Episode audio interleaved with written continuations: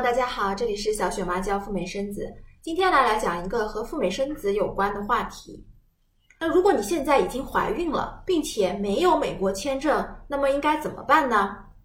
我们可以根据你的孕周是大还是小来划分一下。如果你的孕周啊已经非常大了，大到肚子已经没有办法遮掩，一眼就看出你是个孕妇的身份，可能拿到签证的这个难度是非常非常大的。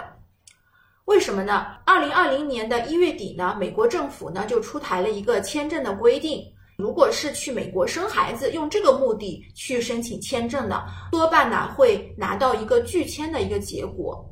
那所以说呢，现在在疫情之下，能够去美国生孩子的人呢，绝大多数啊，绝大多数是曾经就已经有美国签证的。那这样子呢，他们就能够拿着曾经的旅游签入境美国是 OK 的，然后就可以生下小孩了。那如果说你的孕周还比较小，还有一些回旋的余地，那么你可以接下来听一听具体怎么做，最终呢实现你美宝的这个愿望和梦想。中国国内的美国使领馆是没有开放的，还是一个闭馆的状态。如果你觉得你的孕周啊可以允许你再观望一两个月的，那么呢你可以尝试观望一下，去第三国申请美签啊，这个代价是非常大的。如果你还有时间允许你观望的话呢，你可以这样操作。如果你的孕周呢，目前已经在慢慢的往这个孕中期发展，也就是说，你觉得在一到两个月之内，你的肚子可能已经非常非常的显露了，那么呢，这个时候你就要做一个艰难的决定了，你到底要不要去到第三国？目前呢，比较主流的申请美签的第三国只有一个，那就是新加坡。在去新加坡之前呢，确实也要经历一些比较繁琐的啊申请签证啊，还有申请航空通行证、买保险、做核酸等等的比较繁琐的一系列的步骤。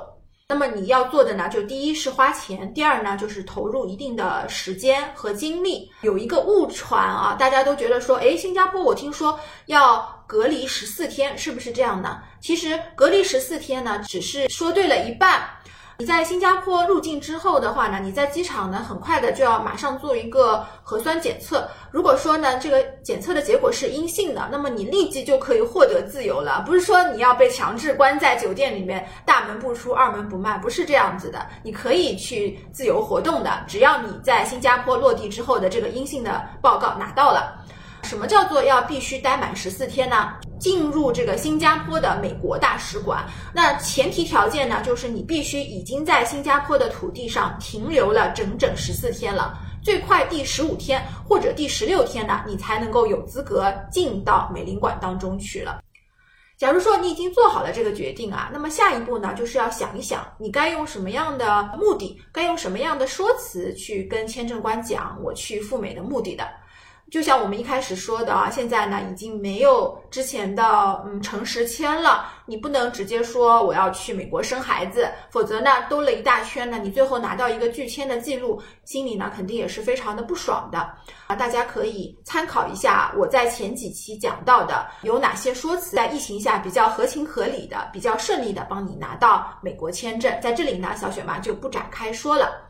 假如说你满足了第一个条件，你觉得我愿意承担这些风险，或者说我愿意承担相关的这个时间、精力等等的这些不便之处，以及满足了第二个条件，我呢也想到了一个挺好的说辞和理由，那么呢，你就可以启程去新加坡申请美签了。